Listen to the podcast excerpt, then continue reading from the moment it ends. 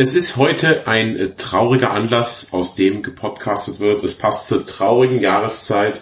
Aber zum Glück sind wir lustige Leute. Ich bin der lustige Sascha. ich bin der lustige Matthias. Schau, du bist schon ganz lustig, du lachst ja schon. Es ist ja, ja es ist ja doch alles nicht so schlimm. Der Mann nee. war ja auch schon über 90. Und damit sind wir auch direkt beim Thema, denn es geht um den leider ähm, verstorbenen, lustig, äh, lustigerweise hätte ich schon an der Stelle fast wieder gesagt, ähm, eine, ist ein Mann, bei dem man sich gewundert hat, dass er noch nicht tot ist, hätte ich was. Das, du weißt, was ich meine. Oh Gott, oh Gott, oh Gott, oh Gott, oh Gott. Es geht um Sean Connery. Wir sprechen über Sean. Connery. Ein Mann, den äh, ich bin halt zwar so verwirrt auch manchmal, weil ich gerade letzte Woche erst, glaube ich, mit jemandem drüber gesprochen habe und wir sind irgendwie auf Sean Connery gekommen und ich meine halt so, ja, hm, wie alt der wohl schon ist, hm, weil der war so abgetaucht, man wusste überhaupt nicht mehr, lebt er überhaupt noch? Hier und da kriegt man es ja auch ja. mit bei Leuten, ne? Nee, das ist ja, der ist ganz lang raus aus dem Business und das ist, ist es eher so, wenn jetzt jemand mitten in der Blüte seiner Jahre steht, ja, und dann erwischt's ihn, dann, dann kriegt das jeder mit, aber wenn so ein Schauspieler schon, zum Beispiel jetzt hier der Vater von Michael Douglas, Kirk Douglas, lebt er noch, ist er tot? Ich weiß es nicht. Ich weiß es nicht. Nee, der ist tatsächlich auch gestorben. Das ist auch schon ein bisschen her jetzt. Und da war, glaube ich, die Ansage so, einer der letzten Großen des, des Golden Age of Hollywood äh, ist von uns gegangen. Ja, ich finde, der hat ja auch Filme, die knallen. Also ich finde seine Odysseus-Verfilmung, Kirk Douglas, finde ich hm. gut. Dann hat er diesen Stanley Kubrick-Film, den ich, glaube ich, gar nicht so schlecht finde für einen Stanley Kubrick-Film. Also geht schon. Ja. Naja, und eben, ähm, wie gesagt, Sean Connery ist eben auch einer der irgendwie ganz großen. Lustigerweise finde ich, wenn man sich seine Filme so anschaut, da sind schon krasse Filme dabei, aber auch viele, wo er so eher Nebenrollen oder kleinere Rollen ja. hatte oder mal so einen Auftritt. Und äh, wir haben uns jetzt heute vorgenommen, zu Ehren von Sean Connery ähm, nochmal über, also jeweils unsere Top 5 unserer liebsten Sean Connery Filme vorzustellen, die wir gesehen haben. Ich habe keine Ahnung, welche du auf der Liste hast. Nee, wir wissen es nicht. Es kann sein, dass sie sich doppeln ähm, wird sich dann aber zeigen. Also ich bin sicher, dass ein paar doppelt drin sind. Ja, mit Sicherheit. Müssen wir mal gucken. Ich finde es auf jeden Fall immer sehr, sehr spannend, äh, zu gucken, was der, was der andere da für einen Geschmack hat. Ich meine, wir haben ja doch oft ähnliche Sachen, aber zum Beispiel bei dem äh, besten Bösewicht, eine andere Folge von uns, da hatten wir uns ja gar nicht gedoppelt quasi, glaube ich. Nee, das stimmt. Ich, ich finde eben allgemein, jeder bringt eine Liste mit von irgendwas, so ein Ranking. Ich glaube, das ist ein, Poten äh, ein, ein, Format mit Zukunft. Nachdem wir die besten Bösewichten hätten wir mal die besten Helden oder sowas oder bester Soundtrack und jeder bringt einfach seine Top 5 mit und dann wird verglichen. Ich glaube, das ist ein ganz interessantes Podcast-Format. Das macht mir auch Spaß. Die, die besten Listen. Platz 1, Schindlers Liste. da habe ich aber einen Sketch vorbereitet, habe ich das mal erzählt. Den habe ich dann doch nie gebracht ähm, Schindlers Einkaufsliste. Oskar Schindler kommt mit dieser ganz traurigen Musik aus dem, aus dem Supermarkt und sagt dann, ich hätte noch, noch viel mehr einkaufen können. Ich hätte noch mehr kaufen können. Dieser Ring, ein Dutzend Eier hätte ich davon kaufen können. Weißt du? Und dann habe ich, hat meine hat Madame aber auch gesagt, das kann man nicht machen. Nee, das ist auch, ähm, ja, grenzwertig. Aber weißt sehr du? lustig. Mir gefällt es sehr gut. Ja, Dankeschön. Schau, also bitte, wenn wenigstens einer gelacht hat, ja, dann war es das schon wert. Oh Gott. Schindlers Einkaufsliste. Ja, sehr gut. Ähm, aber erstmal zu, äh, apropos Einkaufen, was hast du denn Schönes zum Trinken eingekauft? Oh, eingekauft habe ich es nicht. Ich bekam es geschenkt von Mutter und Vater zum Geburtstag. Ist das schon ein bisschen her. Ähm, ich glaube, das war noch nicht Podcastgetränk, oder? Den, nee, was bestimmt nicht. Es ist ein Cognac. Cognac. Ich kann, es ist ein Cognac. Das ist auch, ich Kannst finde, du mir den Unterschied ein Getränk sehr passend zu Sean Connery. Ja, ist richtig. Er ist ein Cognac-Mann. Aber kannst du mir den Unterschied zwischen Cognac und Whisky erklären? Ich weiß es nämlich nicht. Äh, ist Cognac, ist das, das doch Brandwein, oder nicht? Oder Weinbrand, je nachdem, woher ja. man kommt. Das heißt, das wird aus ja. was anderem hergestellt. Nicht aus. Ah, okay. Äh, ne? Ach, aus Trauben meinst du dann wahrscheinlich?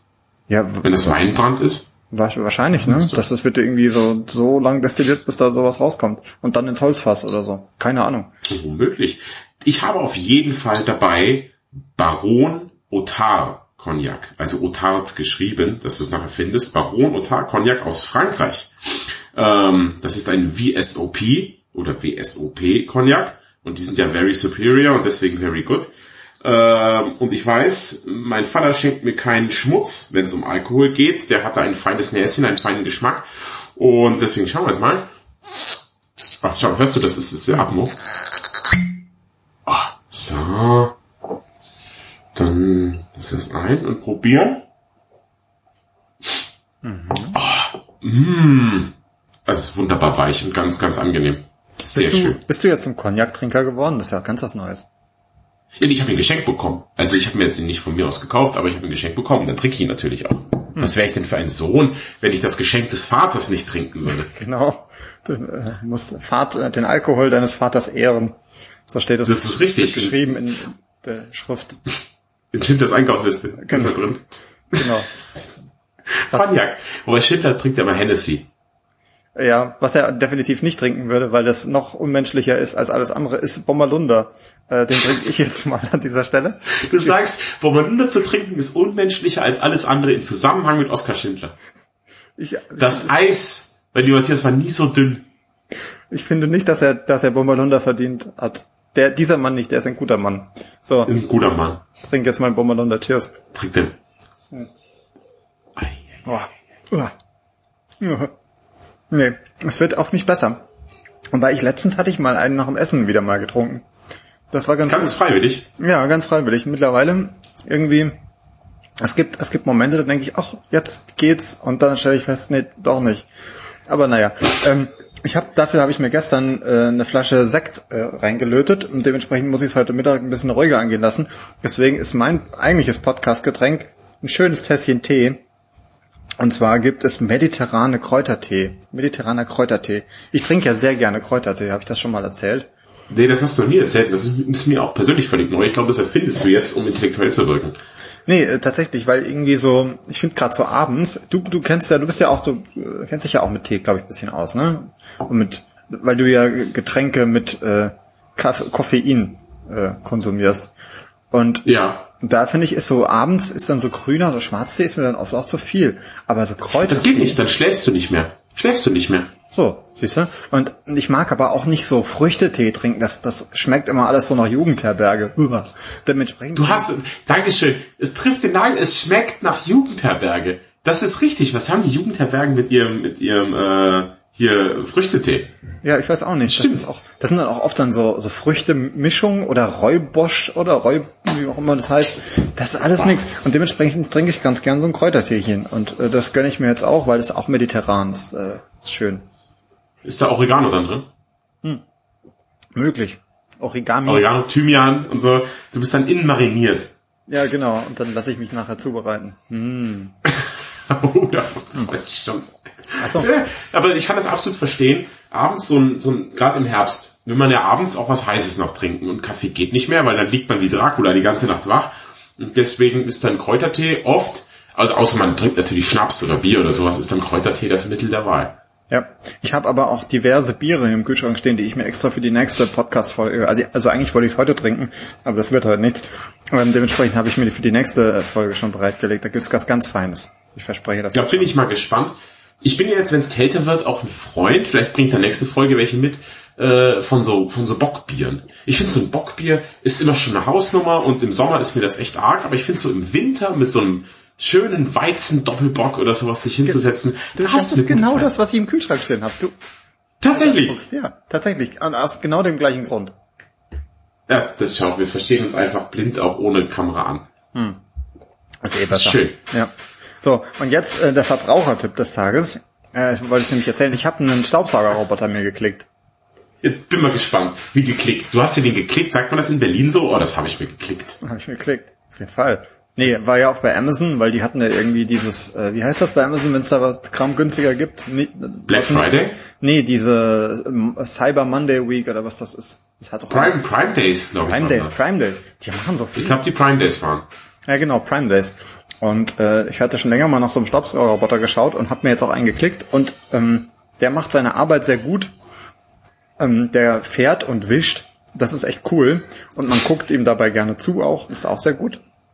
Das Problem ist nur, ich wohne hier ja in, wie sich's gehört, im Prenzlauer Berg in Berliner Altbau.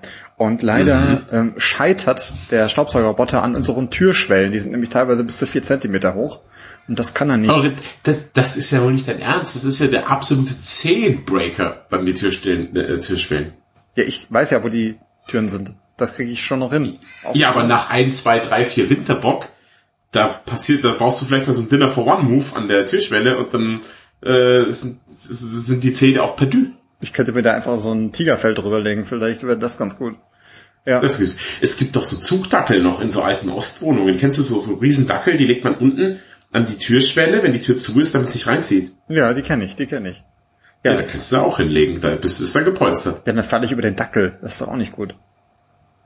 Da sind die nee. Zähne aber geschützt. Ja, auf jeden Fall, der Staubsaugerroboter ist sehr gut, aber wie gesagt, er scheitert an diesen Türschwellen. So, jetzt ist mein Problem, vielleicht kann mir auch da einer von euch da draußen weiterhelfen. Man sollte ja denken, also ich ist ja nicht die einzige Wohnung in einer Großstadt hier mit so Türschwellen.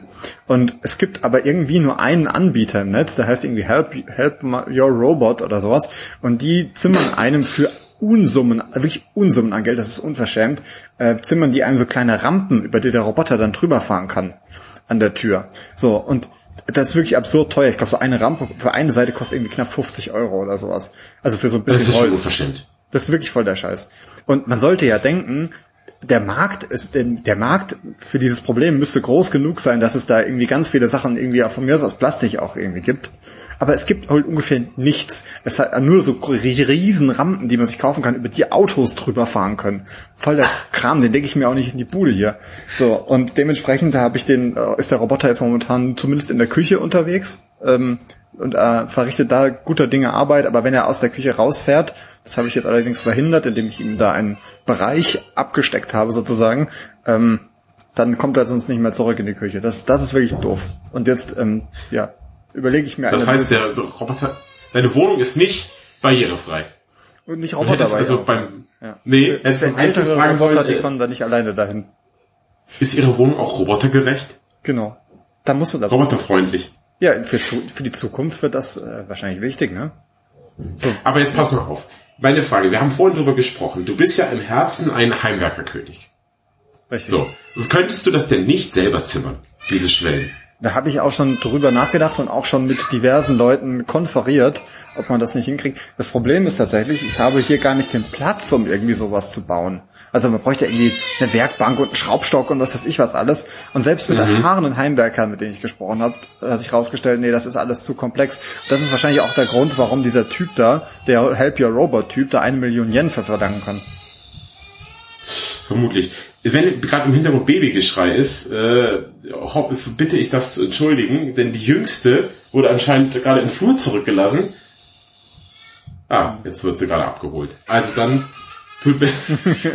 es ist es ist leider eine gewisse Problematik. Es ist nämlich noch die kleine Wohnung und da ist mit zwei Kindern dann leider äh, versucht man der Dreijährigen zu erklären, dass gerade Podcastaufnahme ist und sie den Schnabel zu halten hat.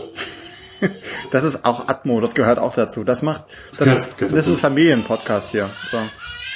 Ja, also dann bald aus dem eigenen Haus, wenn das eigene Haus fertig ist, in, in meiner Männerhöhle und da stört, stört dann keiner mehr. Die, die ansonsten exquisite Tonqualität. Für die wir berühmt berüchtigt sind.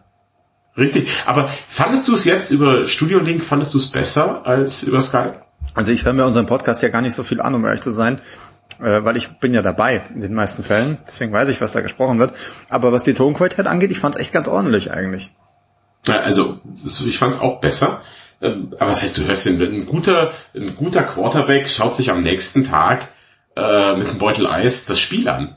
Also und, und, und analysiert Fehler. Man muss doch immer gucken, oh, war ich aber auch, war ich lustig genug? War ich vielleicht sogar zu lustig an manchen Stellen? Da muss man ein Auge drauf haben. Hm. Ja, das können mir die anderen sagen.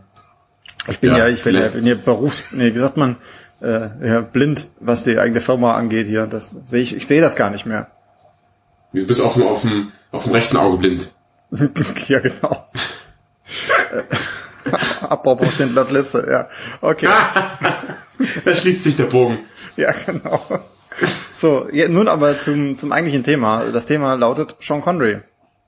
Ähm, willst du, ja, anf haben willst wir, du anfangen? Haben wir alles andere fertig? Ich glaube schon, ne? Es war, wir haben Bier, wir haben den Roboter, wir haben die Leisesten, das Leiste auf, am Boden.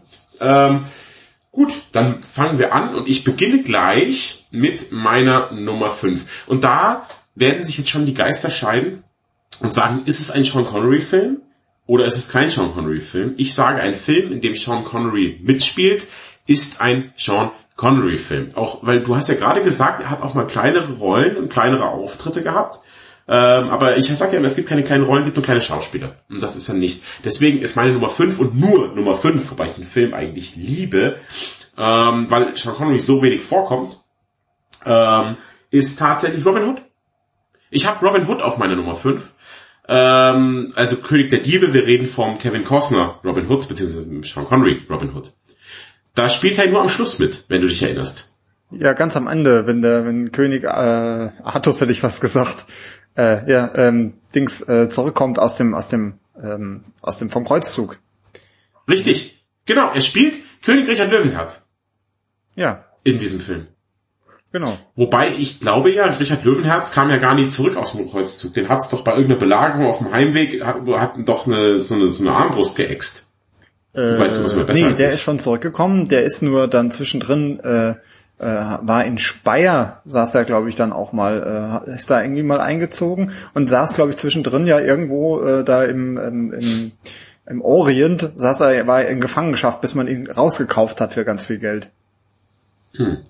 Ich werde es mal recherchieren. Auf jeden Fall, das ist mein äh, äh, fünftliebster Sean Connery Film. Und wie gesagt, äh, ich weiß, ein bisschen schwierig, den in die Liste zu packen, aber ich dachte mir, er spielt mit. Und so stellvertretend für eine kleine Rolle, die er oft angenommen hat, ähm, ist er jetzt hier mal dabei. Ähm, und zwar, wenn man mal über Robin Hood spricht, muss ich sagen, dass immer noch der Kevin Costner Robin Hood ist mein Lieblings Robin Hood von allen. Immer noch. Das ist auch mit Abstand der popcornigste glaube ich, oder, oder Hollywood-mäßigste ähm, der Robin Hoods, oder? Ja, hast du den ganz neuen gesehen? Den gab es bei Prime mit äh, hier mit dem Edgerton, ich kann den Nachnamen nicht aussprechen, der auch Elton John oder Kingsman Edgerton, gespielt Edgerton, hat. Ja. Genau der und äh, Jamie Foxx als Little John. Ja, nee, habe ich tatsächlich nicht gesehen, weil der so schlechte Wertungen hatte. Da habe ich mich nicht dran getraut. Ja, mein Lieber, ich habe den angeschaut äh, ich habe den auf drei Etappen geguckt und ich finde, das sagt dann immer schon viel über den Film. Oh. Der war, der war richtig schlecht. Also der war richtig schlecht. Ja, irgendwie auch wenig überraschend. Aber es ist sowieso krass, wie oft sich Hollywood an diesen, an diesen Stoffrand traut äh, und dann trotzdem Ach. viel Quatsch auch bei rumkommt. Ja, warum denn eben? Die machen das ja wieder und wieder und wieder. Ich habe das Gefühl, alle gefühlt alle fünf Jahre kommt ein neuer Robin Hood. Ja, ist so. Das ist wie Spider-Man. Bei Spider-Man weiß man ja, woran es liegt. Äh, Hashtag Filmrechte.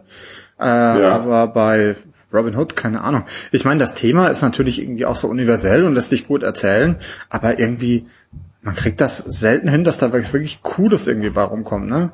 Ich meine, ähm, ja. Also Kevin Costner, äh, ich fand den auch irgendwie ganz gut. Ähm, ist mir ein, das ist ja auch so ein der Film ist ja auch fast schon ein Meme irgendwie. Äh, auch der, dass, dass Kevin Costner ja überhaupt keinen, also null britischen Akzent irgendwie hinbekommt und so weiter. Ich habe ähm, gerade letzte Woche sehr passend äh, Helden in Strumpfhosen nochmal gesehen. Äh, Wunderbar. Groß, großartig. Ja, überraschenderweise nicht so gut, wie ich in Erinnerung hatte. Ich weiß so, als, als kleiner Junge, wenn ich den geschaut habe, habe ich mich, habe ich mich bepieselt vor Lachen, weil ich den so lustig fand. Ja. Und mittlerweile ist das so, naja, lustigerweise ging es mir auch so mit Ghostbusters. Ghostbusters, den habe ich letzte Woche auch nochmal geschaut und der war in meiner Erinnerung auch viel, viel besser. Ist immer noch ein schöner Film, aber der war in meiner Erinnerung deutlich besser. Ui, also dann sollte ich Helden in Strumpfhosen wohl nicht mehr anpacken. Ich habe den letzten Mal gesehen vor 26 Jahren. Ähm, dementsprechend, das stimmt wirklich. Äh, dementsprechend ist er vielleicht mittlerweile nicht mehr so gut. Ja, das Schöne ist, die machen da so einen kleinen Verweis. Also irgendwie kommt, kommen sie auf ähm, irgendwie, es ging, um, es ging um äh, Akzente und dann sagt er halt irgendwie hier Robin Hood so, ähm, oder irgendeiner fragt ihn, ja, warum sollten sie dir folgen? Und dann sagt er halt, ja, weil ich so einen tollen britischen Akzent habe im Vergleich zu anderen äh, Robin Hoods. Und dann zwinkert er die Kamera. Super gut. Also das ist eigentlich tatsächlich ganz gut. Aber ich glaube, wenn man irgendwie was in der Richtung schauen möchte, was lustig ist, dann doch lieber Ritter der Kokosnuss. Ist zwar irgendwie was ganz anderes, aber immer noch deutlich lustiger. Na, dann schaue ich den nicht mehr an. Dann das ist oft so, dass Filme dann einfach nicht mehr so witzig sind, Jahre später. Aber ich finde, der Robin Hood, den habe ich auch dieses Jahr nochmal geguckt. Der, ist, der knallt immer noch. Der macht immer noch Bock. Ich finde den immer noch toll. Äh, auch bisschen befremdlich, dass Morgan Freeman einen Araber spielt, aber bitte. Aber bitte. Mhm. Ja, ganz lustig ähm, oder spannend vielleicht auch zu wissen. Sean Connery ist ja ist ja Schotte seines seines Zeichens mhm. und ähm, äh, ist ja auch so ein Witz. Also er hat ja auch diesen diesen Dialekt oder dieses dieses das er nicht weggekriegt hat bis zum Ende. Ähm, was er, was ihn ja auch auszeichnet. Und auf jeden Fall ähm, ist er ein großer Freund gewesen dieser Unabhängigkeitsbewegung in Schottland und hat wohl mhm. sein äh, gesamtes Geld, was er äh, bekommen hat für äh, eben Robin Hood, König der Diebe, hat er eben dann gespendet an diese Unabhängigkeitsparty da irgendwie. Weil er den König von England gespielt hat, was ja eine Schande ist eigentlich. Ja, wahrscheinlich. Wahrscheinlich ist das so. Ja. Und das war, also habe ich halt gelesen, das war wohl auch ganz lustig, weil er halt regelmäßig da unterstützt hat, diese Partei. Und ähm, dann gab es aber irgendwann, glaube ich, eine Gesetzesänderung, dass nur noch äh, Personen, die auch in Schottland wohnen, ähm, dann da eben spenden dürfen. Und dann ging das nicht, weil er teilweise in den USA oder jetzt am Ende, glaube ich, auf den Bahamas gewohnt hat und dann ging das nicht mehr. Hm. Naja, hm. gut. Davon abgesehen, ähm, also König der Diebe, ja, ist irgendwie so ein Klassiker, Ryan Adams irgendwie, äh, Brian, Ryan Adams, Brian Adams ähm, im Soundtrack, ja, warum nicht, ne? Ich, ich mag den gern, also ich schaue den immer wieder gern. Ja, welche, welche würdest du denn sagen, ist die bessere Robin Hood-Verfilmung? Nee, ich, lustigerweise geben die sich alle nicht viel. Ich, ich finde wirklich, was der, den Unterhaltungswert angeht, hast du schon recht.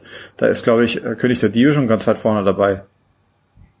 Ja, also dann Nummer zwei ist der Fuchs von Disney? Ja, ja, doch. Okay. Hast, hast du den gesehen? Mit Reinhard May, äh, der die Songs singt. Sind Reinhard May die Songs? Ja, Ude Lally und so. Ah, Robin Hood und ja, John das schon her. Spazieren. Genau, das Reinhard May. Geil, den, den mochte ich. Und Platz drei wäre dann bei mir äh, hier Russell, der, der, der, der ganze fette Russell Crew. Ja, Gladiator, ja. genau. Ja, lustigerweise Richtig. auch so ein Film, ich glaube, wir haben den sogar besprochen, aber ich erinnere mich an überhaupt nichts mehr. Von dem? Ja, gar nicht. Nee, nee, nee, nee, nee. Nee, den habe ich auch nur im Kino gesehen. Ich habe aber bleibt nichts hängen. Aber hier, äh, äh, der, der mit, mit, mit, mit, mit, mit Sean Connery jetzt, ne? Ja. König der Diebe, da weiß man noch alles. Ja, ziemlich viel. Auch mit dieser Hexe und dem, äh, dem Sheriff und so. Das ist schon alles ganz lustig. Ja, Alan Rickman, der hat's auch hinter sich. Hätte auch mal Alan Rickman Cast machen können, haben wir auch nicht gemacht. Ähm, der spielt, Alan Rickman spielt ja auch mit. Spielt den großartigen Sheriff von Nottingham, muss man wirklich sagen. Sehr geil. Und am Schluss eben dann traut äh, Richard Löwenherz die beiden Liebenden. Liebe ich den Film auch und gucke ihn alle Jahre wieder gerne. Hm. Aber äh, apropos, das muss ich jetzt noch erwähnen, äh, bei ähm, Helden in Strumpfhosen, das, der, der bezieht sich ja komplett eben hier auf König der Diebe und da taucht am Ende natürlich auch äh, Richard Löwenherz aus, äh, auf, äh, allerdings gespielt von Patrick Stewart. Was halt super geil ist, also, weil er ist ja so ein Theaterschauspieler, hat diese Stimme ja. und äh, küsst dann ähm, äh, die Maid Marian, äh, küsst er viel zu lange, dann ist sehr lustig am Ende. das schon dann der Schluss. Ja, das ist gut. Ja. So, ähm, dann äh, sag ich mal was. Ich sag mal, ich ja. fange auch mal ich, äh, chronologisch von hinten an, sozusagen. Ähm, der, der Name der Rose. Äh, der muss ah, okay. 1986, äh, basierend auf dem Buch von Umberto Eco, ähm, was ja irgendwie so, ich meine, es ist lustig, dieser, dieser Film, ich glaube, wir haben schon mal irgendwann drüber gesprochen, der Film als auch das Buch, das hat ja tausende von Ebenen, äh, die man drin entdecken kann, je, je, nachdem, wie gut man sich irgendwie mit äh, Literatur und Hermeneutik und was weiß ich was auseinandersetzt. Ähm, aber man kann ihn doch einfach nur als coolen ähm, coolen, wie soll man sagen, Krimi im Kloster sich anschauen. Ja, tatsächlich, Name der Rose ist meine Nummer zwei. Da haben wir schon die erste Doppelung. Oh nein. Nein, aber ist ja nicht schlimm. Ist meine Nummer zwei. Ich finde den absolut äh, fantastisch, diesen Film. Und zwar aus einem ganz anderen Grund als, als, als viele andere. Du bist ja eher der, der Feuilleton-Zuschauer bei sowas dann, ja? Ja, das stimmt. Äh, du du kennst dich aus, du bist gebildet mit Literatur und äh, vor allem Geschichte. Ähm, aber ich sage immer, das Wichtigste an einem Film ist mir die Atmosphäre. Ich, ich kann über Drehbuchlöcher hinwegsehen, ich kann über schlechte Darstellung hinwegsehen, wenn die Atmosphäre passt von dem Film, dann mag ich den Film. Und ich finde, dieser Film hat etwas, was ich ja immer gerne als das Hausschuh-Feeling bezeichne. Ich finde, dieser Film schreit nach nach so einer, na, weißt du, nach einer, einer, einer muggeligen, muggeligen Decke, draußen ist es kalt, du machst dir mit dem Heißgetränk deiner Wahl, mit Schuss bestenfalls gemütlich und schaust dann ganz entspannt, 800 Jahre lang der geht, der Name der Rose. Ich finde, für diese Atmosphäre im Kloster, das ist so, so angenehm zum Gucken. Ähm, man fiebert so ein bisschen mit. Und ich finde, Sean Connery macht einen super Job als William von Baskerville. Eine extrem coole Rolle. Und wir haben schon die nächste Doppelung hier, denn äh, Christian Slater spielt ja auch in König der Diebe mit hm. als Will Scarlett und Christian Slater spielt jetzt Adson von Meg, seinen Helfershelfer. Helfershelfer, genau. Ja, das stimmt. Ähm, apropos ähm, heimelige Atmosphäre im Kloster, ganz spannend vielleicht. Ähm, der Film wurde teilweise gedreht, äh, ja in Deutschland, im Kloster Eberbach ähm, dort wo der Kabinettwein erfunden wurde. Äh, nur mal so nebenbei. Ähm, ganz spannend nämlich, ähm, weil ähm, es gibt ja diese diese Schreibstube, wo sie immer dann so drin sitzen, nachts einer allein und liest so ne diese diesen mhm. ähm, äh, die Komödie dadurch und ähm, das ist eigentlich gar nicht die Schreibstube, das ist eigentlich das Dormitorium, also da, wo die Mönche geschlafen haben früher, äh, bei offenen Fenstern und furchtbar kalt. Genau, und da war ich tatsächlich auch schon. Da kann man sich das anschauen. Ähm, das heißt, wenn man ins Kloster Eberbach fährt, kann man sich nicht nur den alten Weinkeller anschauen, sondern erfährt auch noch ein bisschen was über den Namen der Rose. Das ist sehr cool. Oh, das ist ja nett. Ja. Das ist gut. Mach ich vielleicht mal. Kannst mich lassen. Ähm, ja, aber der Film 86, von 86 ist der. Ich finde, der hat halt auch, der hat sehr interessante Figuren. Ja, nicht nur eben die Hauptfigur William von Baskerville und äh, Adson von Meg, sondern wir haben auch hier von Sons of Anarchy Ron Perlman spielt ja. mit. Der, der spielt Salvatore. Ja. Bitte? Der junge Ron Perlman, äh, also überraschend jung, wenn man sich überlegt, was er danach noch alles gespielt hat. Ich finde, er wirkt da gar nicht so jung. Er sieht da schon nee, so nee, aus, nee. wie er immer aussieht. Der war, ich, altert nicht. Er ist einfach alt geboren. Ähm, ja, der spielt in den Salvatore, der ist ja offensichtlich ein bisschen behindert, aber weiß mehr als man denkt, spricht immer so ein bisschen in Rätseln.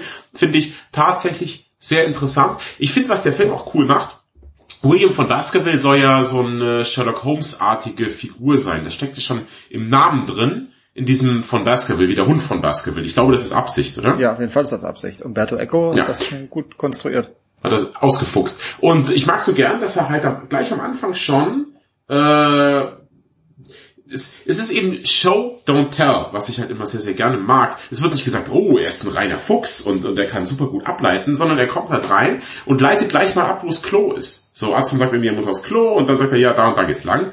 Und dann wird er, ja, aber du war, hey, hier, William, du warst da noch gar nie hier drin. Nee, aber ich habe gesehen, wie Mönch super eigentlich dahin gerannt ist und Minuten später sehr entspannt zurückkam. Deswegen, ipso facto, ist hier die Toilette. Und es sind mehrere solche Dinge, wo die Figur durch das, was sie sagt und tut, vorgestellt wird, ohne dass jemand anders äh, die Figur vorstellen muss. Das finde ich gut.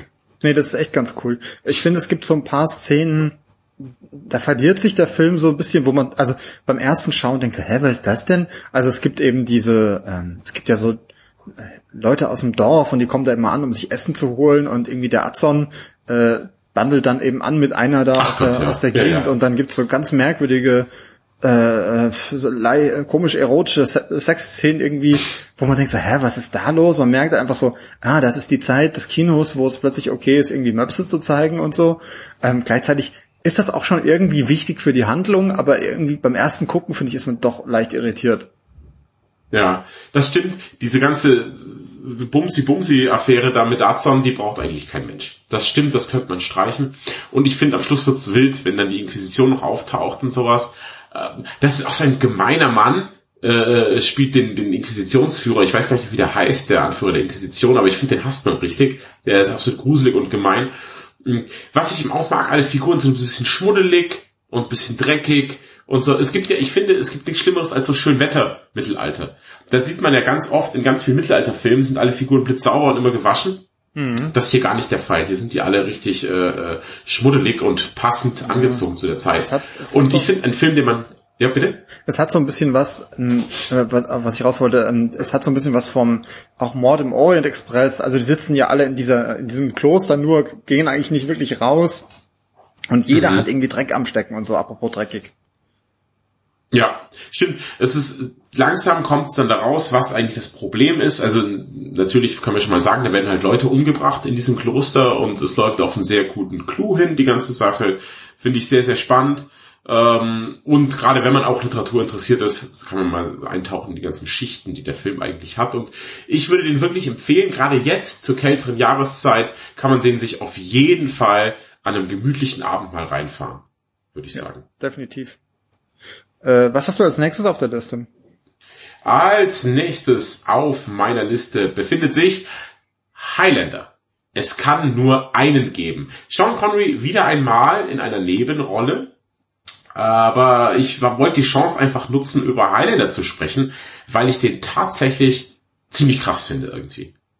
Der Film hat so eine irgendwie so, so, so eine brutale 80s-Atmosphäre. Der ist von 86 und erinnert von seiner Atmosphäre tatsächlich an, an, an, an, an Blade Runner zum Beispiel oder an, an, an hier Escape from New York oder sowas. Ja. Irgendwie hat der, der, der hat diese bedrohlichen 80er. Ich weiß nicht, ob, ob du damit was anfangen kannst mit dem Begriff. Total, ich glaube, ich weiß, was du meinst. Ja, ja. Das ist alles so dieses Mortal Kombat Musik irgendwie.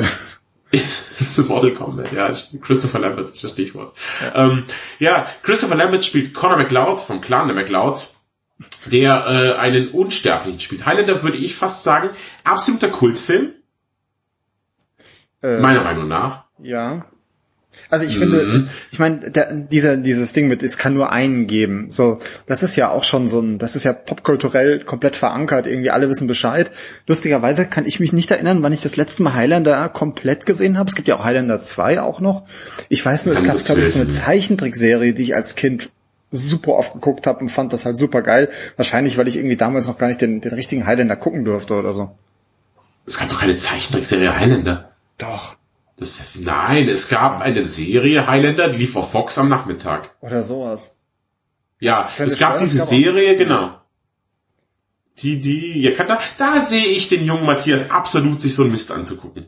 Ja. Das, die war Schmutz. Die Serie war absoluter Schmutz und auch Highlander 2 war Schmutz. Alles, was danach kam, war absolute Grütze. Wirklich Grütze. Alles ganz schlecht. Aber Highlander 1 da breche ich absolut Lanze für. Ich finde den krass, der macht Spaß. Der hat einen fantastischen Bösewicht. Und zwar Clancy Brown. Kennen wir als Mr. Krabs aus der krossen Krabbe. Spielt Kurgan.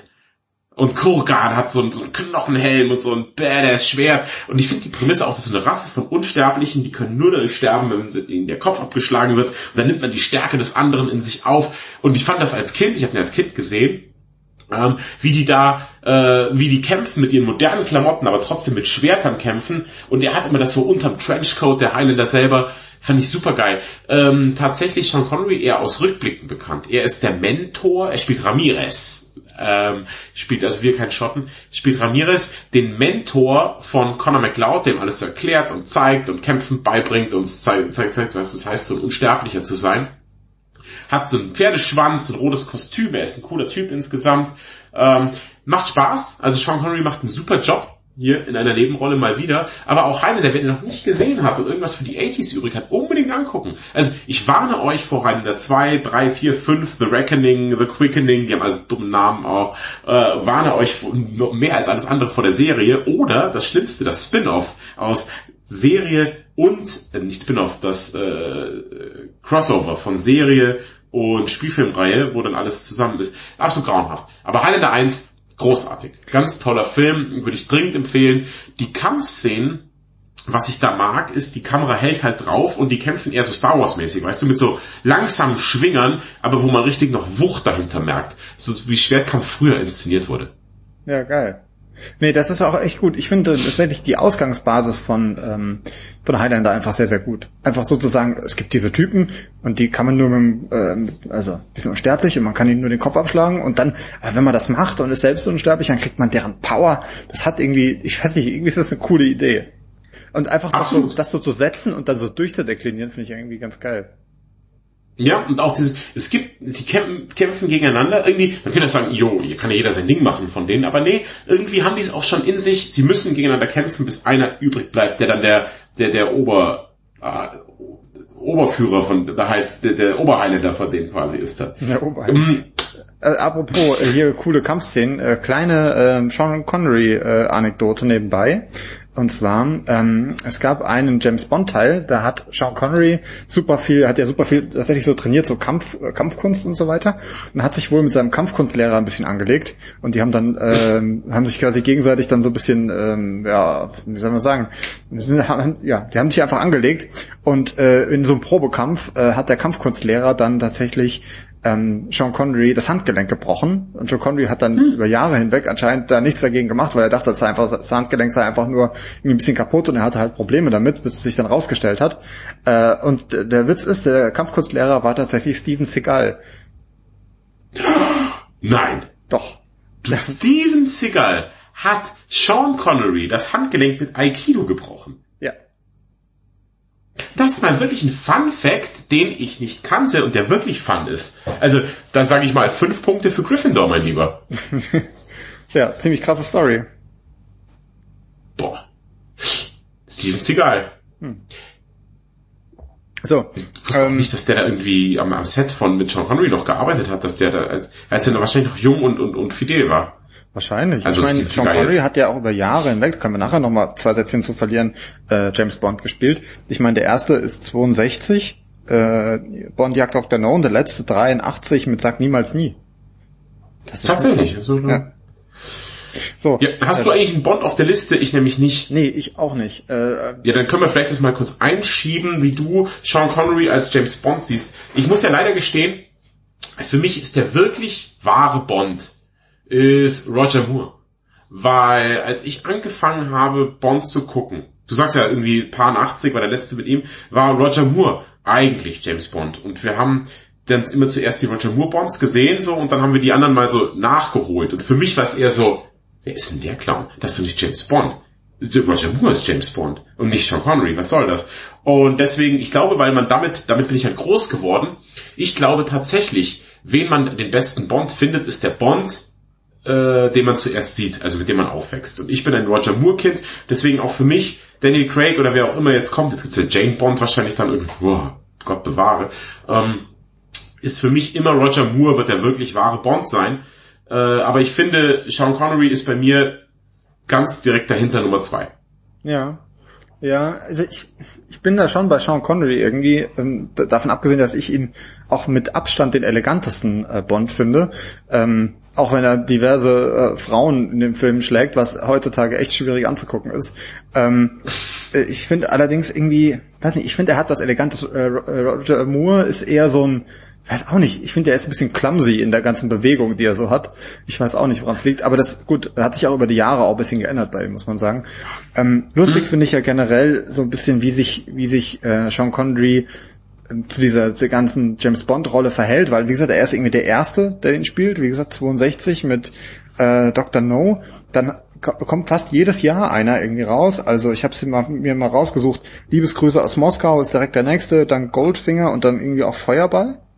Ähm, mhm. Dann gibt's noch äh, Man lebt nur zweimal und dann kommt der Witz, dann kommt nämlich irgendwie erst einmal George Lazenby ähm, und dann auch noch Roger Moore dazwischen und dazwischen dann wiederum irgendwie 71 nochmal Diamantenfieber und dann wie gesagt nochmal Roger Moore, Roger Moore und dann kommt 1983 plötzlich nochmal Sagt niemals nie. Also er hat äh, quasi die Rolle mehrfach wieder aufgenommen und hat wohl auch, äh, habe ich ge gelesen, irgendwie für Sagt niemals nie, hat er wohl auch nochmal ein Rekordgehalt äh, irgendwie bekommen, dass er die Rolle nochmal übernimmt. Also auch total merkwürdig eigentlich. Das ist aber wirklich doch seltsam. Also dass, dass, dass, dass die nicht dann fertig sind sondern dass der einen nochmal reinspritzt, dann der andere wieder kommt und sowas. Also das wusste ich ja, auch gar nicht. Also ich, wenn ich das richtig verstanden habe, äh, war John Connery halt auch so, dass er er wollte halt nicht festgelegt sein auf diese James Bond Rolle. Er wollte auch mal andere Rollen spielen ähm, und mhm. hat deswegen natürlich auch andere Sachen versucht, aber ist dann doch irgendwie hier und da wieder auf die auf die Rolle zurückgefallen anscheinend. Mhm. Insofern ist auch diese, diese, dieses, was man im Kopf ja eigentlich so hat, diese Reihenfolge einfach, so nach dem Motto, erst war der Bond und dann der Bond, stimmt eigentlich so gar nicht, sondern ist tatsächlich auch gemischt dann zwischendrin. Hätte, hätte ich, wenn ich mich gefragt hätte, ich das absolut Gegenteil behauptet. Hätte ich gesagt, nee, er ist so, dann so, dann so.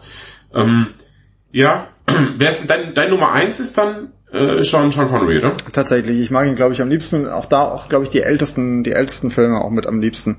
Ähm, also sowas wie Gold, Goldfinger, Goldfinger sind beste, so. finde ich. Ja, das ist schon richtig, das ist schon richtig gut. Wobei dann eben auch später diese Sachen wie Moonraker oder so, also dann eben nicht mehr mit Sean Connery, finde ich aber trotzdem auch super geil. Moonraker, übertrieben geiler Bond. Muss man wirklich mal sagen. Mega. Ja, ähm, schlechtester Bond vielleicht noch ganz kurz. Äh, definitiv nicht, also nicht der mit George Lazenby, der ist überraschend gut, wie ich finde. Ja, den haben wir doch beim, beim Jubiläum haben wir den geguckt, weißt du, noch null ja. Burritos Stichwort. Genau. Nee, der ist überraschend gut. Ich kann gar nicht so, vielleicht irgendwie äh, hier, ähm, äh, wie heißt der, Dings, Dingsbums, ach, mir fällt's gerade nicht ein. Ähm, Daniel Craig. Ach so, als Schauspieler meinst du? Ja, Daniel Craig. Beides, das ist Tateinheit. Ich finde Daniel Craig ist schlechtester Bond und äh, schlechtester Bond-Film ist Quantum of Solace. Ja, ja. Es, äh, ja, geht sogar. Ich glaube, ich fand äh, den Casino Royale noch schlechter. Aber hm. Boah, den fand ich gut. Der, der hat mir gefallen, hat mich perfekt entertained. Hm. Mochte ich. Ja. Ich finde, bei Daniel Craig ist das Problem wirklich, was vielleicht gar nicht bei Daniel Craigs, was er nicht verursacht hat, aber ich habe verknüpft ihn damit. Sie wollten, haben angefangen, Bond menschlicher zu machen. Er hat viel mehr Emotionen, er ist traurig, er ist teilweise ein gebrochener Mann, weißt du? Und solche Actionhelden gibt es schon acht Milliarden andere. James Bond ist für mich eine larger-than-life-Figur. Weißt du, das ist ein Mann, der hat keine emotionalen Probleme, dem geht's tipptopp, der knattert die Weiber weg, er schießt die Bösewichte, rettet den Tag mit einem guten Spruch. Das ist James Bond, das macht ihn besonders. Weißt du, das ist sein, sein unique selling point, wie man so schön sagt. Und so, weil so andere Actionhelden, die Verletzlichkeit haben, gibt's genug.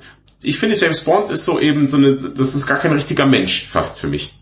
Ja, ist so, ist so. Man will auch, ich will auch gar nicht so viel über seine Hintergrundgeschichte tatsächlich erfahren. Richtig, genau. Ja, ja. Nee, ist schon. Ist so schon ist das. Und das haben eben die alten Bonds noch besser verkörpert, als jetzt ein Daniel Craig das macht. Und ich würde ja, mir wünschen, dass die Reihe wieder weggeht davon. Wenn ich, wenn ich so eine Mischung haben will aus äh, Typ, der auch irgendwie Probleme hat, aber trotzdem super krass ist, dann gucke ich halt Mission Impossible. Ja, oder John Wick. Ja, so. Wobei John Wick hat keine Probleme, die hat er erschossen. Stimmt. Nur wenn sein Hund tot ist, dann ist vorbei. Dann, ja, nee, das, ist nicht, das ist dann nicht John Wicks Problem, das ist Problem der anderen Leute dann. genau. So, so ist das. Ähm, Gut, auf meiner Liste. Der nächste, du bist dann. Auf meiner Liste äh, habe ich hier 87, mein Geburtsjahrgang, ähm, die Unbestechlichen. Äh, The Untouchables. Habe ich tatsächlich gestern zum ersten Mal noch komplett mir reingezogen zu Ehren von äh, Sean Connery. Und der Film mhm. ist überraschend gut. Also wirklich super. Und es ist auch der Film, ähm, Sean Connery wieder in der Nebenrolle als älterer Polizist, äh, der ähm, dem jungen jungen ähm, nicht Polizist, aber Mitarbeiter vom Schatzamt mehr oder weniger äh, so ein bisschen zeigt, wie wie Chicago funktioniert. Es geht um äh, die Prohibition und ähm, den Kampf äh, gegen Al Capone, geführt von Kevin Costner in dem Fall, also der Angriff. Böse ist Robert De Niro. Genau. Und äh, für die Rolle, also wieder mal eine Nebenrolle, ähm, hat tatsächlich äh, Sean Connery seine einzige Oscar-Nominierung und auch gleich den Oscar abgesandt. Zu Recht. Ähm, ich habe den auch, wäre tatsächlich meine Nummer drei gewesen jetzt. Also haben wir die nächste Doppelung, aber es ist ja klar, weil Untouchables ist ein Wahnsinnsfilm. Ich, die Unbestechlichen, das sind schwierig, aber von mir aus. So ganz, ne? die, ja. Das eigentlich ähm, müsste, müsste, eigentlich heißen, die, denen keiner was anhaben kann. So, ja. Das wäre so die Also großartig. Ich finde wirklich ganz geil. Es spielt eine richtig tolle Rolle. Toll, ja, witzig. Ähm, wir haben einen Robert De Niro als Al Capone, der auch großartigen Al Capone gibt. Ich finde, jeder macht einen richtig guten Job. Ähm, Kevin Costner als Elliot Ness, super. Der, der, sehr junge Andy Garcia spielt mit. Äh, mit einer der besten Filmszenen, die ich je gesehen habe. War für mich damals, ich glaube in der Magic Moments Folge habe ich es nicht gesagt. Wir könnten übrigens nochmal eine Magic Moments Folge machen. Es gibt hier so viel neue. Ähm, die ganz berühmte Szene, auch tausendmal verarscht in die nackte Kanone oder so. Du siehst, wie dieser Kinderwagen in Zeitlupe die Treppe runterfällt. Weißt du noch? Ja, lustigerweise kannte ich bis, bis gestern nur die Szene aus die nackte Kanone und habe das überhaupt nicht verstanden. Tatsächlich? ja, ich fand das halt lustig, aber so, ich dachte mir so, ja, ist okay. Aber halt, wenn man diese Untouchables äh, mal gesehen hat, dann versteht man erst, um was es eigentlich geht. Ja, und das war für mich, ich habe das halt gesehen, es war so spannend und ich konnte es halt nicht glauben, so, boah. Und der junge, geile Andy Garcia schlittert rein, stoppt den Kinderwagen, zielt auf den Bösen und der so, hast du ihn? Ja, ich hab ihn. Und ballert ihm die Rübe weg. Ich bin ausgeflippt. Ich fand, das war ein, so eine krasse Filmszene. Gut, ich war auch halt noch sehr jung. Ich glaube, vielleicht zehn oder elf, als ich das gesehen habe. Da war das, war ich noch leicht zu beeindrucken. Aber ähm, wenn ich es heute sehe, kriege ich echt immer noch ein bisschen Gänsis. Ich finde, das ist eine richtig geile Filmszene. Super ikonisch und daran denke ich immer als allererstes, äh, wenn ich an Untouchables denke, an diese Filmszene. Ja. Aber auch an, an Sean Connery, er schießt ja nicht in Italiener und sagt, dämlicher Spaghettifresser, kommt mit dem Messer zu einer Schießerei.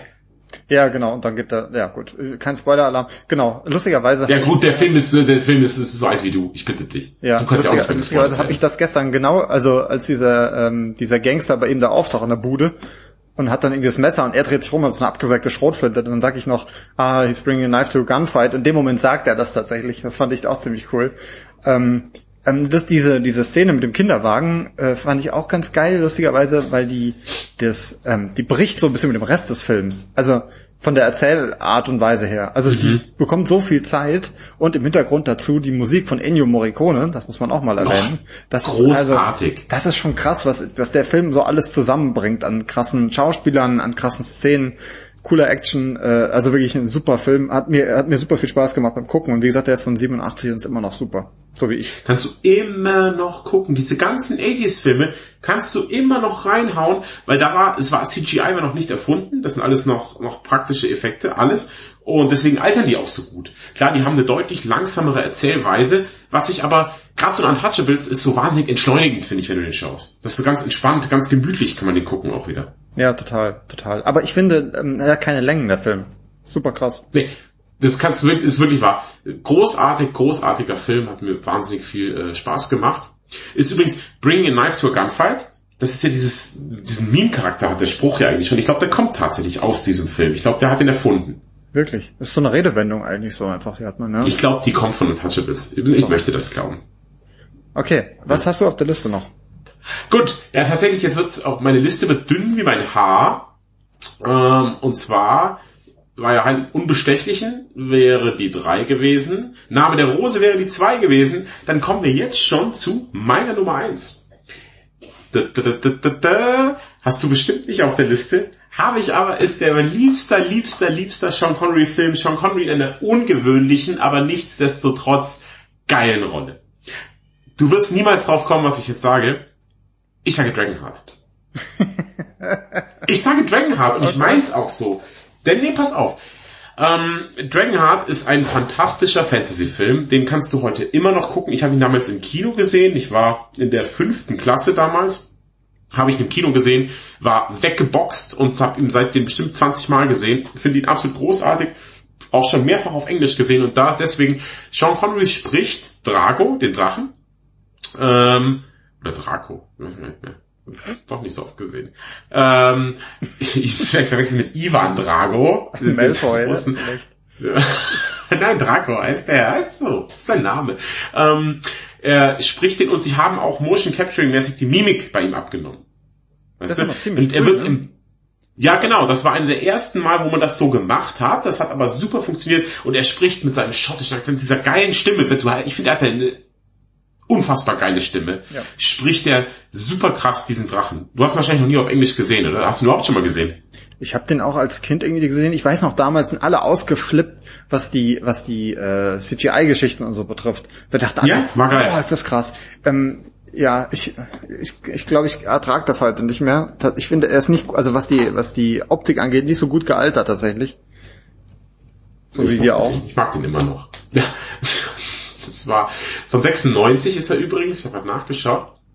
Ähm, und ich finde, wie er diesem Drachen Leben verleiht, dass man richtig mitfiebert mit ihm und, und den Drachen halt super gut findet und, und der Drache tatsächlich mein, meine Lieblingsfigur. Wenn mein Vater Dragonheart guckt, schaltet er immer aus, bevor, Achtung, Spoiler-Alarm, Ohren zuhalten, mi, mi, mi, äh, der Drache geäxt wird. Ähm, bevor der sterben muss, schaltet mein Vater aus, weil er nicht sehen will, wie der Drache stirbt. Zum Beispiel. Also so Wie bei mir das. Winnetou. Ja. Oh, Winnetou. Der hat bekommen, was er verdient hat.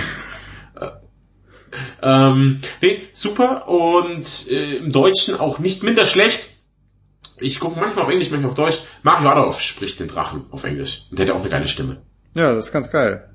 Ich finde, ja, Nee, Dragon, großartig. Dragonheart Also, ist so ein bisschen wie äh, die Herrschaft des Feuers für Kinder. Das ist meine Meinung. Das ist absolute. Lüge. Die Herrschaftsfeuer ist bodenlos. Die hat eine super Prügelei. Aber ansonsten ist der echt, warum ist der eigentlich nicht geil? Da jagen Leute mit Militärmaschinen Drachen. Warum ist, das Drehbuch schreibt sich von selbst. Ja, vor allem die beste Szene aus Dragon, äh, aus Dragonheart wollte ich schon sagen, aus die Herrschaft des Feuers ist ja, äh, wenn sie, wenn sie den Kindern Star Wars erzählen, die Geschichte von Star Wars. Ja, ja. Das ist so, das ist super geil. Ich weiß nicht, ich fand den Film eigentlich ganz gut. Vielleicht aber ich ihm nochmal eine Chance geben. Ich erinnere mich nur an eine super geile Prügelei zwischen Christian Bale und Matthew McConaughey. Mhm. Was ja eh schon mal gut ist. Und so. Aber nochmal kurz zu Dragonheart. Wir haben Dennis Quaid ähm, in der Hauptrolle als Sir Bone. Dennis Quaid, jetzt ist die Frage, der hat früher viel gemacht, hat in den 80er, 90ern viel gemacht, spielt eine großartige Rolle als alter Quarterback in An jedem verdammten Sonntag. Aber seitdem äh, ist er irgendwie, ist der eigentlich in Randy Quaid verwandt? Wer ist Randy Quaid? Das ist so ein, so ein Witzeschauspieler. Der spielt in den Griswold-Filmen, halt in diesen National Lampoons, ja. spielt er immer mit. Spielt er den versoffenen äh, ähm, Schwager. Ja, so der, ja. Hm. Ja. Wollte ich? Ist die Frage. Hm, weiß man nicht. Das Dann haben wir eben hier. ja, weiter. David äh, Thewlis, der äh, den, den, den, den Professor spielt aus Harry Potter Teil 3, der auch ein, der Professor Lupin spielt er, genau. Der spielt damit in jungen Jahren. Äh, super. Wir haben, es ist einfach, es ist ein ganz, ganz toller Film und ich kann jedem ans Herz legen, liebe Dragonheart, liebe Sean Connery in der Rolle als Drache und ich finde, das hat er so toll gemacht. Er war ein Vorreiter im Motion Capturing Bereich. Wie man einen Drachen richtig spricht, hat man da gesehen. Ich habe noch nie einen besser synchronisierten Drachen gesehen in der Filmgeschichte. Und ich habe schon überraschenderweise viele, viele, viele Drachen gesehen, die synchronisiert wurden. Er ist der Beste. Ich glaube sogar, dass äh, äh, Draco ist mein Lieblingsdrache, mein Lieblingsfilmdrache. Sprechend oder Doch, insgesamt? insgesamt von allen Filmdrachen Ford besser als Smaug, besser als alle. Das wäre auch mal ein Podcast, jeder bringt seine fünf Lieblingsdrachen mit. Oh, das, das finde ich ganz gut. Ich, ich kann jetzt schon sagen, wer mein Lieblingsdrache ist, aber das spare ich mir jetzt dann auch für die Folge.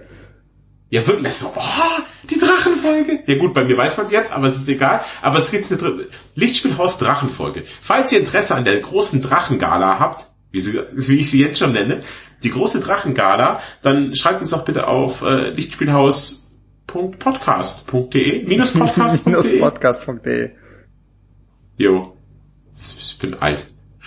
Lichtspielhaus-podcast.de Schreibt doch mal, ob ihr gerne, ob ihr Interesse hättet an der großen Drachengala. Wenn nicht, machen wir es trotzdem. So, ähm, so. mein, ich habe ja noch drei, drei Dinge auf der Liste stehen. Ähm, wir müssen ein bisschen hier mal Tempo machen. Ähm, das nächste, da brauchen wir nicht drüber diskutieren, weil es einfach super geil ist, ist Indiana Jones und der letzte Kreuzzug von 89. In diesem Zusammenhang empfehlen wir selbstredend unseren großen Indiana Jones Podcast. Haben wir den gemacht? Haben wir, haben wir bestimmt mal gemacht. Ich glaube nicht. Safe haben wir einen Indie-Cast gemacht. Wir haben immer mal wieder über Indiana Jones gesprochen, weil es Wahnsinn ist. Das, aber, hm, vielleicht sollten wir das mal noch nachholen. Naja, wie dem auch sei, auf jeden Fall, äh, Sean Connery spielt den äh, Vater, also er spielt Dr. Henry Jones, den Vater von Dr. Henry Jones Jr., genannt Indiana, der den Namen eines Hundes trägt. Äh, und dieser Film ist einfach nur Wahnsinn. Ich habe den so oft schon gesehen, ich liebe ihn von Anfang bis Ende. Es ist ganz toll. Apropos Anfang, ist ein sehr guter Punkt. Ähm, ich sage immer wieder, wenn mich Leute fragen, Sascha, du kennst dich wahnsinnig gut mit Filmen aus. Was ist eigentlich der beste, das beste Intro oder der beste Anfang eines Filmes? Sage ich immer, immer, immer äh, der letzte Kreuzzug. Ich finde erstmal River Phoenix geiler Typ, muss man klar sagen. Ähm, dieser Prolog, wie River Phoenix dieses Kreuz jagt, das ist der, niemals so einen guten Filmanfang gesehen. Der ist spannend, der erklärt die komplette Figur Indiana Jones, der zeigt ja alles, der ist selber diese, diese absurde Verfolgungsjagd auf dem Zug, ist, ist sowas Tolles. Und ich finde auch, wenn du das zum 50. Mal siehst, ist es immer noch spannend und immer noch saugeil. Ja, stimmt dir 100% zu. Äh, Fun äh, News an dieser Stelle, äh, auch ganz spannend. Also das ist ja River Phoenix, der den jungen Indie spielt, der ja auch viel zu früh leider verstorben ist. Der Bruder von Joaquin Phoenix äh, stellt sich raus, Joaquin Phoenix hat jetzt gerade ein neues Kind, also er hat ein Kind bekommen, einen Sohn und der heißt jetzt auch River. Oh, das ist schön. Das finde ich Es gibt also wieder einen River Phoenix in der Welt. Ja, das finde ich sehr gut. Schön.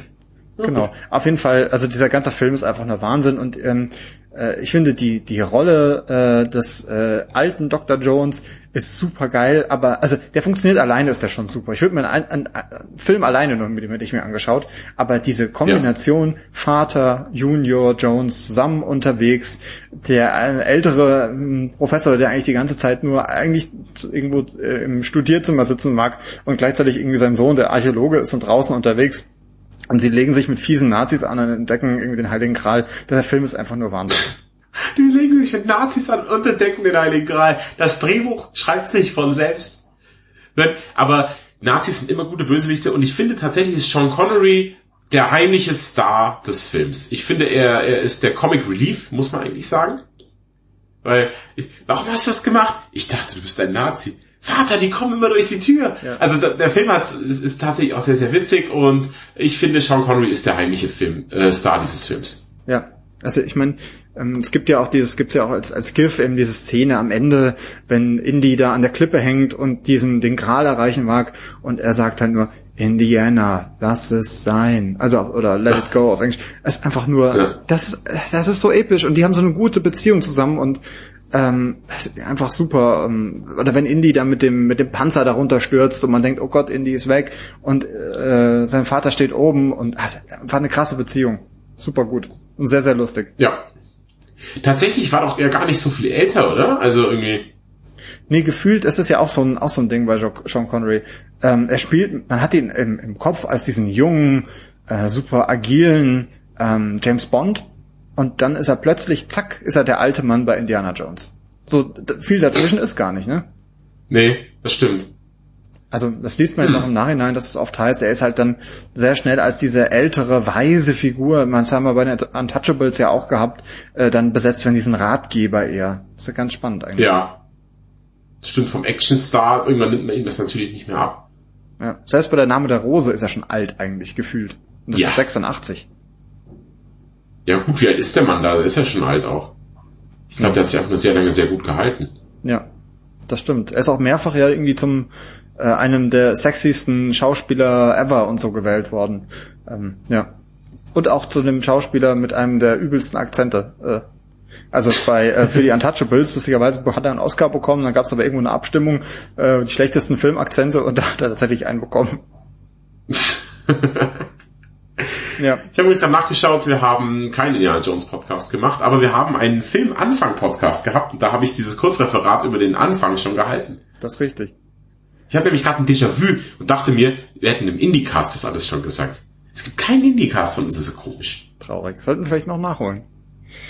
Ähm, hast du noch was auf der Liste oder bist du schon durch? Nee, ich bin, ich bin, ich bin durch. Äh, okay, dann habe ich noch zwei, zwei Sachen habe ich noch. Ähm, das eine ziehe ich mal vor, weil ich weiß, dass du es nicht magst. Äh, es ist die Liga der außergewöhnlichen Gentlemen. Äh, einer der äh, von 2003. Ich habe da schon öfter drüber gesprochen, weil ich diesen Film wirklich ganz toll finde und bestimmt schon zehnmal ja, gesehen habe. Du sprichst so oft von der Liga der außergewöhnlichen Gentlemen. Du bist im Bus und sprichst Leute. Entschuldigung, äh, dürfte ich Ihnen von der Liga der außergewöhnlichen Gentlemen erzählen? Ja, ich stehe da immer mit der, der DVD-Box vor Türen ja. Nachbarn und klingelt. Ja, nee, äh, dieser, ich mag, ich liebe diesen Film wirklich. Ich habe den schon so oft gesehen. Ich finde den super geil. Ich finde die Action super. Also die Prämisse ist, diese ganzen äh, Buchfiguren aus dem viktorianischen England gibt's alle wirklich und sie bilden eine super coole Geheimnisgang irgendwie mit äh, irgendwie Dracula ist am Start und äh, hier äh, Dorian, wie heißt er? Dorian Gray? Genau, das, Dorian Gray. ist Dorian Gray. Äh, er ist irgendwie Alan Quatermain, äh, Tom Sawyer ist mit am Start und, und dann sind die super krass unterwegs und auch mit der Nautilus. Da gibt's doch schon, da gibt's doch schon, Penny Dreadful heißt es. Ja, stimmt. Und ich äh, weiß nicht, ich, ich finde diesen Film wirklich so geil von Anfang bis Ende. Ähm, ja, und äh, ich finde, er spielt einen sehr guten Alan Quartermain, weil auch, auch hier ist er wieder der weise Ratgeber für den jungen Tom Sawyer, der dann auch später irgendwie die Rolle dann des Quartermain quasi so ein bisschen aufnimmt und so. Ich finde super, also super geil und ähm, ich finde, er macht einen guten Job. Quartermain. Gibt's da nicht auch Filme mit Richard Chamberlain? Ja, zwei Stück, die stehen bei mir hier auch im, äh, im Regal. Die beste Szene ist, glaube ich, aus Quartermain Teil 2, lass mich nicht lügen, äh, nee, Teil 1, glaube ich, wo sie in einem riesigen Kochtopf äh, einen Hang runterrollen. Und das ist alles ganz das sieht alles ganz schlimm aus, der Film. Also das ist alles ja aus, alles nach Pappe aus, aber ich finde sie super. Ich erinnere mich ja auch, äh, in Quartermain fährt Quartermain noch mal über Zug oder Taxi, springt kurz raus, boxt ein paar Leuten ins Gesicht und hüpft wieder drauf. Irgendwie so gibt's eine Szene, ist mir im Gedächtnis geblieben. Das klingt sehr, sehr random. Ja. Wie er einfach Leute schlägt, so. ja. Aber bleibt mir unbenommen. Ähm, ja, Quartermain. Man sagt doch über Quartermain, ähm, Afrika wird ihm nicht erlauben zu sterben oder so. Ja. Und so, äh, Spoiler-Alarm an dieser Stelle, so endet ja auch die Liga der außergewöhnlichen Gentlemen, wo man das Grab von Quartermain sieht und irgendein, äh, so ein Voodoo-Priester oder sowas tanzt drumherum und die Erde bewegt, bebt plötzlich, man weiß nicht, ob er wieder aufersteht oder nicht. Ich hätte mich ja auch super auf einen zweiten Teil gefreut, aber äh, die Kinokassen haben es nicht zugelassen, glaube ich. Boah, ich fand, ich muss echt sagen, ich finde den echt nicht gut. Ja, das, das ist, bist du nicht alleine. Ja. Aber wenn dir der gefällt, dann guck doch bitte auch mal den neuen Robin Hood. Das ist eine ganz ähnliche Kerbe. Ich könnte mir vorstellen, dass du viel Spaß damit hast. Wirklich wahr. Ganz ehrlich, ich kenne dich doch. Versuch bitte den mal zu schauen. Ich glaube, du findest den ganz gut. Na gut, wenn du das sagst, vertraue ich dir mal. Der, der hat sehr, sehr viel von die Liga der außergewöhnlichen Gentlemen. Hm, das wäre nicht so schlecht. Bitte, nächstes Mal erwarte ich einen Bericht. Jawohl. So, ich habe jetzt noch einen Film auf meiner Liste. Das ist eigentlich merkwürdig, dass der gar nicht benannt worden ist bisher. Ähm, denn es ist äh, The Rock tatsächlich.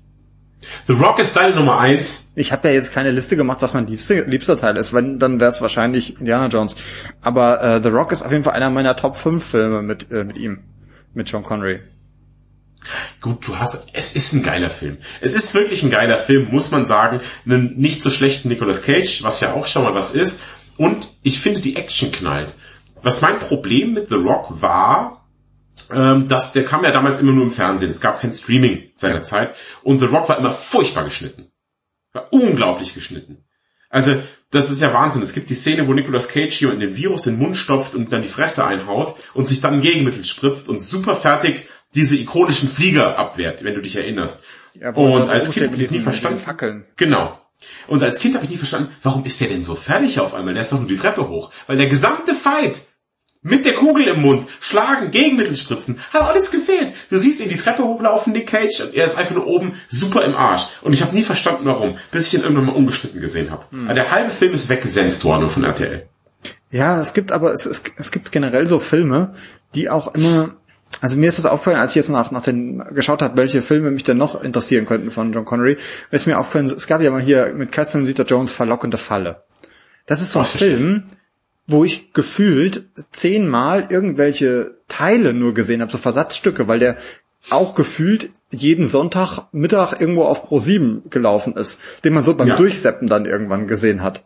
Ich weiß auch gar nicht, da hat er auch so einen älteren Verführer gespielt, aber auch so ein Film, wo man, wo ich immer nur so Stücke gesehen habe. Ist ein bisschen anders natürlich als bei The Rock, aber auch irgendwie so in Versatzstücken macht er keinen Sinn. Aber ich finde The Rock komplett ist irgendwie ein ganz geiler Film eigentlich.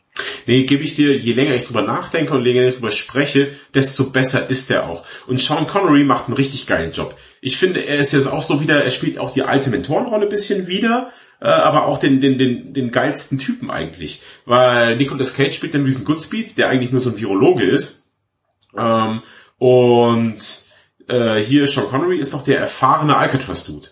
Ja, ich glaube, äh, um es mal kurz zusammenzufassen, ich glaube, die Story ist ja irgendwie, es gibt halt irgendwie äh, Alcatraz, natürlich dieses äh, alte verlassene Gefängnis und ähm, irgendwelche bösen Terroristen bauen so einen Raketenstützpunkt da drauf auf und drohen irgendwie die Welt mit so einem Virus zu verseuchen und jetzt brauchen sie natürlich jemanden, der Alcatraz kennt und ich glaube irgendwie, äh, Sean Connery ist der Einzige, der irgendwie mal geflohen ist oder so von Alcatraz und deswegen muss er dann den jungen Virologen äh, Nicolas Cage da auf die Insel bringen. Ja. Und sie holen John also Connery ja schon ab, glaube ich, aus so einem Hochsicherheitsknast oder irgendwie. Da hängt mhm. er mit langen Haaren, hängt er da so rum. Ja, das ist geil. Es ist ein typischer 90er Jahre Plot, würde ich sagen. Ja. Ja, ähm, aber, aber auch wieder mal diese 80er, 90er Action, ich finde, die funktioniert einfach immer noch sehr, sehr gut ja. ähm, und macht Spaß. Ich finde, die Bösewichte sind ganz geil. Ed Harris spielt äh, General Hummel, oder Hummel, General Francis Hammer. Ed Harris, Ed Harris macht einen sehr guten Job, weil Ed Harris hat eigentlich so eine gerechte Sache. Er will, glaube ich, mehr Geld für die Witwen und Waisen von im Krieg Gefallenen, glaube ich. Ich glaube, bessere Versorgung oder so. Ja, genau, das schließt sich der Bogen. Ähm, und deswegen hat er diese Flugkörper und eigentlich, er sagt halt, ja, wir schießen das eben auf die Stadt, auf San Francisco oder was, ja äh, schießen wir das halt ab und dann ist alles schlimm, wenn die nicht besser, wenn die nicht so zu viel Geld bekommen für die Versorgung von denen. Und dann sagt der Staat halt nein. Und er ist dann auch so, der General sagt dann halt auch, ja, okay, also dann, dann halt nicht. Es gibt diesen Spruch, den er dann sagt, wir haben geblufft, sie wollten sehen. Und dann will er halt die ganze Sache abblasen, bis seine Jungs dann halt das, dann gibt's so ein Mexican Standoff mit ihm und seinen Treuen gegen die, die halt wirklich schießen wollen und sowas. Also der Film hat schon ein paar richtig gute Szenen, die, die richtig viel Spaß machen. Lustigerweise. Lust, den zu gucken. Ich muss gerade dran denken, es ist so ein bisschen, mir geht's bei dem Film das habe ich glaube ich auch schon mal erzählt. Ich habe den auch immer nur so, der lief dann ja nachts auf Pro 7 immer mal so oder so ein bisschen wie bei Con Air. Ich glaube, ich habe 20 Anläufe gebraucht, bis ich Con Air mal wirklich komplett gesehen habe. Und ich finde auch Con Air ist eigentlich kein schlechter Actionfilm. Aber wenn man immer nur so Stücke sieht, denkt man, was ist das für ein Scheiß? Nee, du kannst jetzt nicht The Rock und Con Air. Con Air ist Trash. The Rock ist kein Trashfilm. The Rock ist ein geiler 90s Actionfilm. Aber Con Air ist Trash. Weiß ich nicht. Ich finde Con Air jetzt ganz geil. Ich meine, es ist auch Nicolas Cage mit langen Haaren halt. Okay, ja. ist Trash. oh, The Rock sehe ich gerade. Michael Bay Regie geführt. Ja, so. Das Wusstest einiges. du das? Ich hatte das vergessen. Nee. Crazy, crazy. Hm. Du, kritisiert mir nicht zu viel, das ist ein guter Mann. Ja. Der Michael Bay. Ich finde, der kriegt heutzutage nur noch Shit wegen seinen Transformers gedöns, aber der hat solide Action abgeliefert früher. Ja, das stimmt schon. Nee, da kann man eigentlich nichts gegen sagen. Ich finde heutzutage Michael Bay fast Meme-Charakter ist das irgendwie, oder? Dass man so sagt, ja, so Michael Bay-Action ist es halt. Ja. Und mit diesem, mit diesem Blick hinter der Flagge in die Ferne, so der Michael Bay-Shot. Ja, es hat so ein bisschen American Fuck ja, ne? Das ist irgendwie. Ja. Hm. Aber The Rock ist geil. Gut, gute Wahl. Schön, dass du ihn reingenommen hast. Den hatte ich komplett vergessen eigentlich. Ja, ist doch geil. So, jetzt über die, ich meine, über die ganzen Bonds haben wir jetzt nur so in Auszügen gesprochen. Ich meine, da ist viel Schönes dabei. Da kann man auch viel Spaß mit haben. Ähm, wir haben das im Vorgespräch schon mal angesprochen. Diese ganzen James Bond Filme, auch als generell alles äh, eben mit Sean Connery, verschwimmt in meinem Kopf auch immer alles zu einem großen James Bond Film. Also, mhm. ich, ich tue mich sehr, sehr, sehr schwer damit. Das ist bei den Roger Moore Filmen dann jeweils auch wieder so. Sehr schwer, die irgendwie überhaupt zu unterscheiden. Das ist ein großer Film eigentlich. Ja, also es geht mir ähnlich. Ähm, bei den neueren geht's jetzt. Wobei auch da, wenn ich so überlege, was war jetzt Spectre, was war Skyfall, man kann es an den Bösewichten ein bisschen festmachen, aber ansonsten wird's schwierig. Was sagst du eigentlich zum Trailer vom neuen Bond äh, No Time to Die? Ich weiß gar nicht, ob ich den schon gesehen habe. Ich glaube, ich habe es irgendwie ja, vermieden, nachdem es sich jetzt dauernd wieder verschoben und verschoben und verschoben hat. Ja. Ich glaube jetzt irgendwann für Mitte nächsten Jahres oder, oder erst oder sogar 2022 oder sowas angekündigt. Es ist irgendwie alles gerade super merkwürdig. Man, man kann sich auf nichts mehr verlassen. Okay. Dann okay. Sean Connery, nett war's. Ja. Gut, gute Filme gemacht. Ganz Lieblingsdrache. Jetzt auch im Nachhinein wirklich ganz tolle Filme gemacht. Und ja. ich finde wirklich, er ist auch so ein Schauspieler, fällt mir jetzt im Nachhinein auf, der einfach auch so einen Film, selbst wenn er nur in der Nebenrolle dabei ist, einfach nochmal aufwertet. Absolut. Ich, ist auch schön, dass er sich nicht als so Grand Dame hätte ich fast gesagt Hollywoods als als so als der der der der der der super Hollywood Schauspieler eigentlich ähm, dann auch sagt nee komm ich spiele einen Michael Bay Film Nebenrolle fuck it das ist gut dass er halt, jemand der sich nicht zu schade für Nebenrollen ist finde ich eine ganz tolle Eigenschaft, dass man sagt, ich nehme mich hier zurück und spiele diese Nebenrolle so gut ich kann. Ja, total. Definitiv. Also wir hatten ja. sehr viel Spaß mit John Connery, das lässt sich festhalten. Auf jeden Fall. Sehr viel Spaß werde ich auch haben. Heute schaue ich wahrscheinlich die neue Folge vom Mandalorian. Hm, ich habe noch gar nicht reingeschaut in Staffel 2, das werde ich jetzt... Nee, ich auch nicht. Das ist, ist gestern rausgekommen. Ja. Oder vorgestern. Ja. Genau, das steht bei mir auch noch an. Ich muss jetzt gerade noch hier Uthred, Son of Uthred, die letzte Staffel noch fertig gucken. Hast du noch nicht geguckt? Ich bin noch nicht ganz Die ist schon ein Jahr draußen. Ja, naja, so lange nicht. Aber mir fehlen, glaube ich, noch zwei Folgen oder so. Und ansonsten, ich gucke ja auch gerade Star Trek, da kommt ja jetzt auch jeden Freitag die neue Folge. Das muss ich auch noch schauen. Es ist schon Bitte viel. zwing mich, zwing mir keinen Podcast auf. Was wir machen könnten, ich schaue nämlich gerade La Revolution, weißt du, dieses französische Netflix Original. Ach, das will ich nicht gucken, das sieht furchtbar aus. Das ist geil! Sicher? Übertrieben geil. Ich habe aus, Macht Spaß. aus anderen Quellen gehört, das wäre ziemlicher Quatsch. Ja, oh, wahrscheinlich unter Historikern. Es ist halt natürlich keine historische Serie über die Revolution. Es ist natürlich so Mystery, Mystery Fantasy bisschen auch alles dabei. Ja. Das muss dir halt klar sein. Das ist keine, das ist jetzt nicht irgendwie historisch korrekt alles. Das ist, das ist natürlich äh, erfundener Quatsch, aber es macht Spaß. Ich habe jetzt angefangen zu schauen, das gibt jetzt auf Amazon Prime Truth Seekers mit Simon Peck und Nick Frost. Das ist jetzt, hat jetzt gerade angefangen und das ist super geil. Das sage ich euch jetzt schon, ich mache jetzt zwei Folgen durch, es ist der Wahnsinn. Es macht super Ist das Spaß. Fiktion oder ist das eine Doku oder was machen die? Nee, die sind, es ist eine Mischung, also ich beschreibe das jetzt mal so, ich werde es wieder so beschreiben, weil ich glaube, das trifft's gut. Es ist eine Mischung aus Doctor Who und Akte X. Und es, im Endeffekt ist es äh, ähm, Nick Frost, der arbeitet für so eine Telefonkompanie, also der, ähm, der fährt zu Leuten und macht denen das Internet da gescheit. So. Und er hat, er hat einen jungen Partner, kriegt er dazu, und er hat aber gleichzeitig einen, ähm, einen YouTube-Kanal, wo er mysteriöse Erscheinungen und Geister und sowas auf, auf den Grund geht. Und die haben so ein bisschen wie bei Dr. Who dann auch so mal so, so geschichtliche Andeutungen, irgendwas ist merkwürdig und dann gehen die da hin und klären das da auf. Und gleichzeitig ist es, ist es ein bisschen Grusel, aber auch sehr, sehr lustig, weil halt Nick Frost, also es ist super geil. Ich finde es Wahnsinn. Geht eine halbe Stunde, die Folge jeweils. Ach, super. Schau ich heute Abend noch mal. Schau ich gleich nach Mando, werfe ich das rein. Ja, also ich kann Danke für den Tipp. Was ich bisher gesehen habe, Wahnsinn. Du, dann lass doch mal als nächste Folge, weil große Kino-Releases gibt's eh nicht, nochmal einen Serientäter machen. Ja, Serientäter, Serientäter Teil oder natürlich äh, Elf halt oder so. die Drachenfolge noch. Die Drachenfolge dürfen Drachenfolge, Drachenfolge, unbedingt. Aber ein Serientäter, weil ich will Barbaren auch noch gucken und ich will jetzt Charles La Revolution und dann will ich eben Truth Figures auch noch schauen. Und ich habe noch ein paar andere Serien gesehen, die vielleicht nicht jeder kennt. Ähm, haben wir über Last Kingdom, haben wir schon gesprochen auch, ne? Ja, bestimmt, weil es Wahnsinn ist. Das Schicksal ist alles. Ja. Ja. Nee, geil. Wieso Also, haben da, Figuren da kriegen wir, keine Catchphrase mehr? Nee. Da kriegen wir aber bestimmt ein paar gute Serien zusammen. Und wenn ihr da draußen Vorschläge habt ähm, für äh, tolle Serien oder Filme, die wir gucken sollten, dann sagt uns jederzeit Bescheid auf lichtspielhaus-podcast.de. Ihr könnt uns als Licht-Tweethaus äh, auch schreiben bei Twitter. Äh, bei Facebook könnt ihr uns auch folgen. Da findet ihr auch hier und da die neueste Folge. Und äh, das ist natürlich das Einfachste, wenn ihr uns irgendwie unterstützen wollt, könnt ihr uns entweder ein neues Podcast-Getränk zukommen lassen, auch da alle Infos auf der Website, oder noch, noch viel einfacher eigentlich, ihr gebt uns eine richtig geile Bewertung bei iTunes. Das ist das Einfachste, was ihr machen könnt. Genau. Ja, so ist es. Ja. Gut, dann würde sagen wir Bye Bye und Ciao Ciao. Genießt den Herbst, mogelt euch ein, trinkt abends einen Kräutertee mit der Wolldecke Oder und Cognac. Schaut oder ein Cognac, bitte, ein Cognac und schaut mal wieder schöne alte Sean Connery Filme. Ich bin der Sascha.